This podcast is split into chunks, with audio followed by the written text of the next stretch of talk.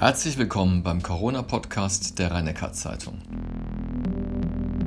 Heute geht es unter anderem um das Hygienekonzept der Universität Heidelberg und die Frage, ob Restaurants wirklich schließen müssen, um die Infektionswelle einzudämmen. Professor Kreuslich, kommende Woche müssen alle Kultur- und Freizeiteinrichtungen schließen. Gehen Sie da diese Woche nochmal schnell essen?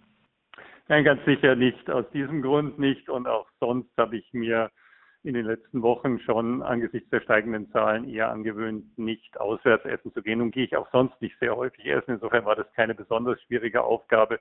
Ich würde dann eher aus dem Restaurant mir was kommen lassen. Aber jetzt schnell noch etwas zu tun, bevor es äh, nicht mehr erlaubt ist, würde ja eine, ein Ignorieren dessen, was den eigentlichen Grund dafür darstellt, warum jetzt diese Einschränkungen eintreten, würde das bedeuten.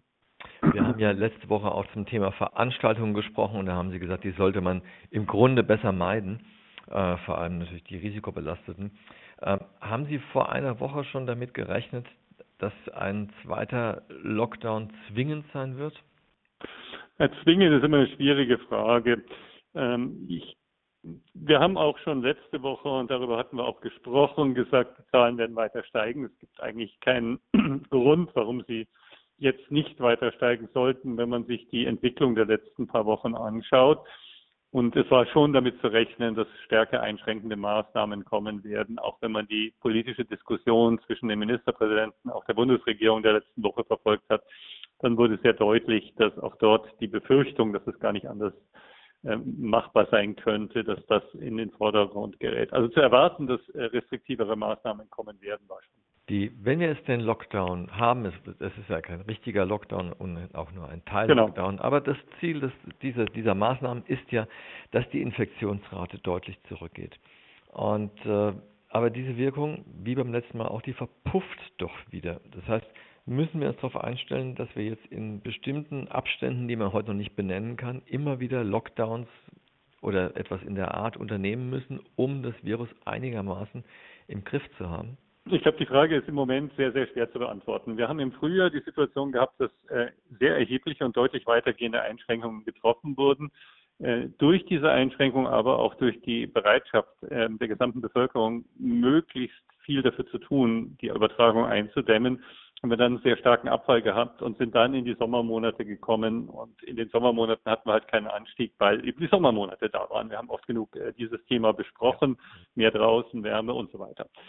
Zum Herbst haben wir jetzt einen Neuanstieg, der ein neuer Eintrag war, bekommen. Das ist also nicht einfach der Lockdown war für eine gewisse Zeit und dann hat er verpufft und dann ist es wieder angestiegen, sondern wir hatten ja im Grunde von sagen wir mal, Mitte Mai bis Mitte September eine vergleichsweise ruhige Phase, also über vier Monate. Haben also nicht einen Rebound-Effekt, das heißt, es steigt einfach wieder an, weil noch so viel in der Bevölkerung ist, sondern wir hatten einen neuen Eintrag und da hatten wir auch drüber gesprochen, in der initialen Phase sehr stark durch reisebedingte Fälle und dann durch Ausbreitung in größeren Veranstaltungen und die Clusterausbreitung, bis es zur diffuseren Ausbreitung kam, erlebt. Wir haben also die Situation, wir machen einen vergleichsweise kurzen, aber starke Einschränkung. Dadurch wird die Zahl abgesenkt und dann können wir die Einschränkung wieder aufheben und dann sehen wir es, wie es weitergeht. Diese Situation hatten wir in einer ähm, übertragungsstärkeren Jahreszeit bisher noch nicht. Wenn wir also jetzt in der Tat erleben würden, und das ist ja nicht unwahrscheinlich, dass ab Mitte November die Infektionszahlen abfallen werden und man dann zum Dezember vor Weihnachten die Einschränkungen teilweise weitgehend wie auch immer aufhebt, dann fällt es sehr schwer vorherzusagen, wird es dann sehr schnell wieder hochgehen? Wird die Bereitschaft aller, nein, wir wollen vermeiden, dass es wieder so ist und wir sehen ja, dass die Fallzahlen hoch sind, dafür reichen, die Fallzahlen dann niedriger zu halten? Wird es möglich sein, wenn die Nachverfolgung wieder gegeben sein würde, tatsächlich äh, die Fallzahlen niedrig zu halten oder geht es dann wieder hoch? Es ist, glaube ich, im Moment extrem schwer, eine saubere Prognose dahingehend abzugeben, weil zu viele Unwägbarkeiten hineinspielen werden. Aber die Möglichkeit, dass man dann erleichtert, lockert und dann wieder einen Anstieg sieht und dann wieder verstärkt, kann man natürlich auch nicht ausschließen. Die strengen Maßnahmen jetzt wurden ja beschlossen, um eine Überlastung des Gesundheitssystems zu vermeiden. Wo stehen wir denn heute bei der Auslastung auch gerade der Intensivbetten in Deutschland? Ich glaube, wenn wir es deutschlandweit betrachten, ist genügend Intensivbettenkapazität vorhanden. Von allen Intensivmedizinern wird ja darauf hingewiesen, und das gilt auch für uns hier, dass der limitierende Faktor im Moment nicht die Zahl der Betten und Beatmungsgeräte ist, sondern die Zahl der Intensivpflegekräfte. Ich denke, dass in bestimmten Kliniken und in manchen Regionen schon jetzt Probleme entstehen, wenn eben durch Ausbruchssituationen und eine, eine größere Anzahl schwerst schwerkranker Patienten ähm, Limitierungen erreicht werden, die aber überregional im Moment sicher problemlos abgefedert werden können. Die Befürchtung, die Sorge und auch die Begründung dafür, hier äh, tätig zu werden, ist die Projektion angesichts der gestiegenen Fallzahlen und des höheren, der zunehmend größeren Zahl von infizierten Personen im höheren Lebensalter mit höherem Risiko für schwere Verläufe, dass wir in einigen Wochen eine erhebliche Steigerung sehen. Wir hatten vor einigen Wochen noch so zwei, drei, 400 Intensivpatienten mit Coronavirus-Infektion deutschlandweit. Inzwischen sind wir irgendwo um die 1500 und weiter steigende Zahlen.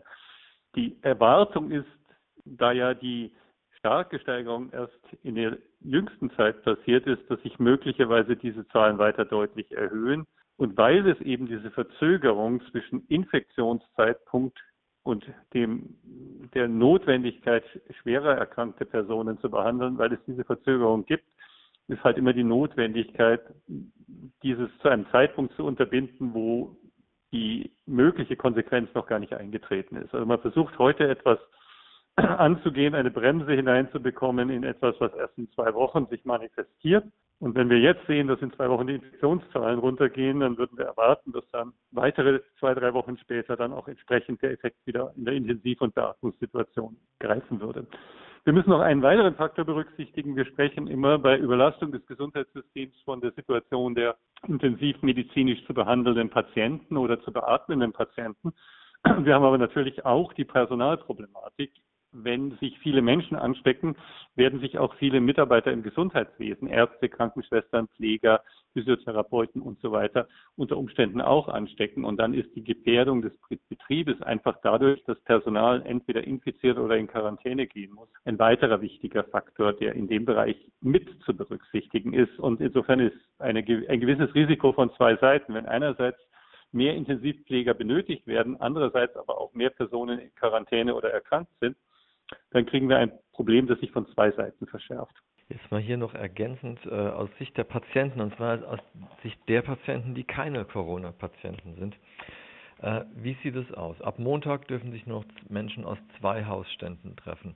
Und wenn ich in die Klinik gehe, welche Regelungen gibt es dann dort? Jeder, der krank ist und ein Erfordernis hat, in die Klinik zu gehen, soll in die Klinik kommen, soll behandelt werden. Wir haben überhaupt keinen Grund davon abzuraten. Die Wahrscheinlichkeit, dass Sie im Universitätsklinikum mit Coronavirus in Kontakt kommen, ist sehr viel geringer, als wenn sie irgendwo sonst im Rhein-Neckar-Kreis oder der Stadt Heidelberg sind. Es gibt gar keinen Grund, sich dort Sorgen zu machen. Die 10 Quadratmeter Regelung, die gibt es ja in Geschäften. Gilt die auch in der Klinik, dass ich dann im Wartebereich ausreichend Platz habe oder dass genau so viele Menschen kommen, dass es nicht überschritten wird? Wir bemühen uns sehr, dort die Abstandsregelung in gleichem Umfang einzuhalten. Das wird, äh, wir können nicht einfach die Wartebereiche mit, mit, mit Folien abkleben, um da entsprechend sozusagen kleine Kästchen für jede Person zu machen. Aber wir versuchen es über die äh, Steuerung der Anzahl von Personen, die in bestimmte Bereiche kommen, zu regeln. Ähm, da gibt es eine Vielzahl von Bemühungen, genau diese Abstandsregelung auch überall im Klinikum einzuhalten. Übrigens auch in allen Bereichen, in denen wir selbst tätig sind. Also bei mir im Stockwerk zum Beispiel steht an jedem gemeinschaftlich genutzten Raum Besprechungsräume, Seminarräume, Räume für Mitarbeiterinnen, wo mehrere arbeiten, steht eine Zahl von Personen, die maximal in dem Raum sich aufhalten darf äh, drin. Und wenn ich vorbeigehe und sehe, es würde mal nicht stimmen, dann würde ich die Leute auch entsprechend äh, ansprechen. Das gilt für den gesamten Bereich des Klinikums. Das gilt für die klinischen, die Lehr- und anderen Einrichtungen in gleicher Art und Weise. Ja, da sind wir eigentlich schon mit einem Thema. Sie gehören ja der Arbeitsgruppe an, die der Ministerpräsident auch eingesetzt hat, nämlich zum Thema Aerosoleübertragung. Wie ist denn da der Stand der Dinge zurzeit? Es ist von der Landesregierung eine Arbeitsgruppe ähm, eingerichtet worden, um sich mit der Frage Aerosole, welche Bedeutung haben sie, aber auch, wie kann man damit umgehen, gegebenenfalls die Übertragungswahrscheinlichkeit vermindern, zu beschäftigen. Die erstellt einen Bericht, der dann an den sogenannten Lenkungskreis ähm, der Landesregierung äh, gegeben wird, wobei man klar sagen muss, wir werden hier keine neuen Erkenntnisse aus dieser Arbeitsgruppe finden. Das kann ja gar nicht passieren ähm, in einer sehr kurzen Zeit. Es ist das Bemühen aus ähm, einer sehr interdisziplinär zusammengesetzten Expertise, ein Gesamtbild zu erstellen, das dann im Lenkungskreis diskutiert werden soll. Nochmal ganz kurz zurück zur Klinik und zu den Räumlichkeiten dort. Sorgen Sie für ausreichend Belüftung? Haben Sie Umluftapparate, wie auch immer? Wir benutzen keine Umluftgeräte äh, im Klinikum, weil die für unsere Zwecke keine sinnvolle Alternative darstellen. In den Räumen, in denen dies äh, entsprechend möglich und gegeben ist, wird selbstverständlich äh, für ausreichende Belüftung gesorgt. Ähm, Im Moment ist es auch von den Temperaturen her kein Problem, die Fenster offen zu haben, die Türen offen zu haben und entsprechend auch eine Querlüftung zu erreichen oder eben zum Beispiel auch in Aufsichtsratssitzungen oder Vorstandssitzungen einfach nach einer gewissen Zeit zu sagen, okay, jetzt machen wir eine Pause, jetzt machen wir alle Fenster und Türen auf und warten einige Minuten. Also in unserer letzten Aufsichtsratssitzung, daraus kann ich das gerne berichten, habe ich nach eben einer knappen halben Stunde gesagt, jetzt ist Pause, jetzt machen wir die Fenster und die Türen auf, fünf Minuten und dann geht's wieder weiter. Hm, so wie das Schüler ja auch machen. Genau, und es gibt keinen Grund, warum wir uns da anders verhalten sollten. Kann ich das Gebäude eigentlich äh, mehr oder minder kontaktfrei betreten? Also sprich, gibt es überall automatisch öffnende Türen? Also hier bei unseren Gebäuden ist in der aller Regel sind äh, automatisch sich öffnende Türen. Ob das für jede Einrichtung gilt, das kann ich Ihnen ehrlich gestanden nicht beantworten. In Neuenheimer Feld für die neueren Kliniken ist das so, ja, dass sie, dass sie entsprechende ähm, kontaktlos öffnende Türen haben. Doch nochmal zu dem Teil-Lockdown, der ja gestern im Grunde nur als Grundsatzvereinbarung verkündet wurde und ja erst noch ausgearbeitet werden muss von den ein, einzelnen Bundesländern.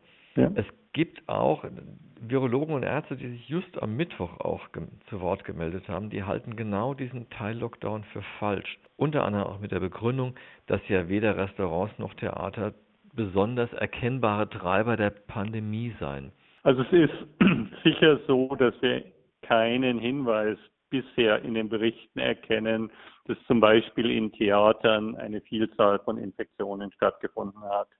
Es gibt keinen Hinweis darauf, dass die ähm, Situation der letzten Wochen, Monate äh, dazu geführt hat, dass eine größere Zahl von Übertragungen in Theatern stattgefunden hätte. Man muss allerdings auch berücksichtigen, dass alle diese Untersuchungen und Überlegungen in eine Phase zum allergrößten Teil fallen, in denen wir auch sehr niedrige Infektionsraten haben für die letzten zwei Wochen, wo wir dann zwischen ja, 6.000 und 16.000 Neuinfektionen pro Tag haben, wissen wir das in der Form nicht. Insofern wäre ich etwas vorsichtig mit dieser Endgültigkeit der Aussage. Ich glaube aber schon, dass man sagen kann, Theater sind jetzt kein Häufungsort. Heute zufällig im, im Radio heute Morgen gehört, dass jemand sagte, bei den Salzburger Festspielen, die irgendwann im August waren, hätte sich niemand infiziert. Da haben wir aber auch sonst fast keine Infektionen gehabt. Insofern ist das manchmal auch ein etwas schwieriger Vergleich.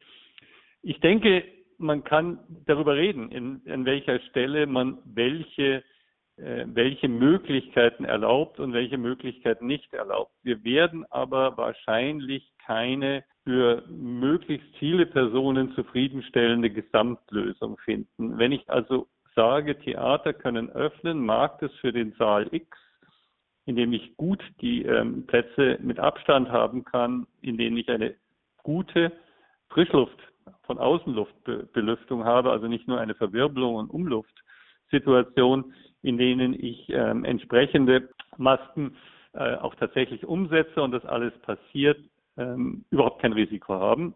Aber der andere Raum, der eben vielleicht schlecht zu belüften ist, wo nur in der Ecke ein Fenster ist, in dem äh, dann doch die Sitzsituation sich etwas anders ergibt, wird sich anders verhalten. Insofern scheint es mir extrem schwierig, generelle Regelungen zu finden, wo man sagt, die dürfen, die dürfen nicht. Zweitens wird es immer Graubereiche entstehen und dann auch eine rechtlich zu diskutierende Frage. Wenn der darf, muss doch der auch dürfen.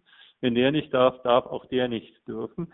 Und das scheint mir in der momentanen Situation eine nicht ideale Frage der Auseinandersetzung. Ich glaube, wir werden damit leben müssen, dass man an gewissen Stellen nicht willkürliche, sondern vergleichbare Situationen gleich oder analog behandelt, aber nicht auf der Grundlage in einem Theater oder in einer Einrichtung der Größe 300 Quadratmeter sind insgesamt nur fünf Infektionsfälle aufgetreten in einer Einrichtung der Größe 50 Quadratmeter sind aber zehn aufgetreten, deswegen mache ich die eine zu, die andere nicht. Das werden wir nicht hinkriegen. Insofern werden wir das absolute Einvernehmen oder auch das breite Einvernehmen, das ist alles genau richtig, aber hier genau muss die Grenze sein, werden wir nicht erreichen können. Das ist keine befriedigende Antwort, das ist mir selbstbewusst, aber ich fürchte, wir werden keine wesentlich bessere Antwort kriegen. Wir entscheiden uns im Moment dafür, Schulen und Kindertagesstätten offen zu lassen, obwohl auch dort Infektionen auftreten, weil die Zahl der Infektionen und die Schwere der Erkrankungen dort, die Zahl der Infektionen gering ist, die Schwere der Erkrankungen vergleichsweise leicht und selten schwere Verläufe gibt und weil uns die Bildung der Kinder und Jugendlichen ein so zentraler Wert ist, dass wir sagen, ein gewisses Risiko sind wir bereit dafür zu tragen. Man kann das auch auf andere Bereiche anwenden, aber man muss diese Kombination der Begründungen dann auch im Vergleich aller gesellschaftlichen Bereiche heranziehen.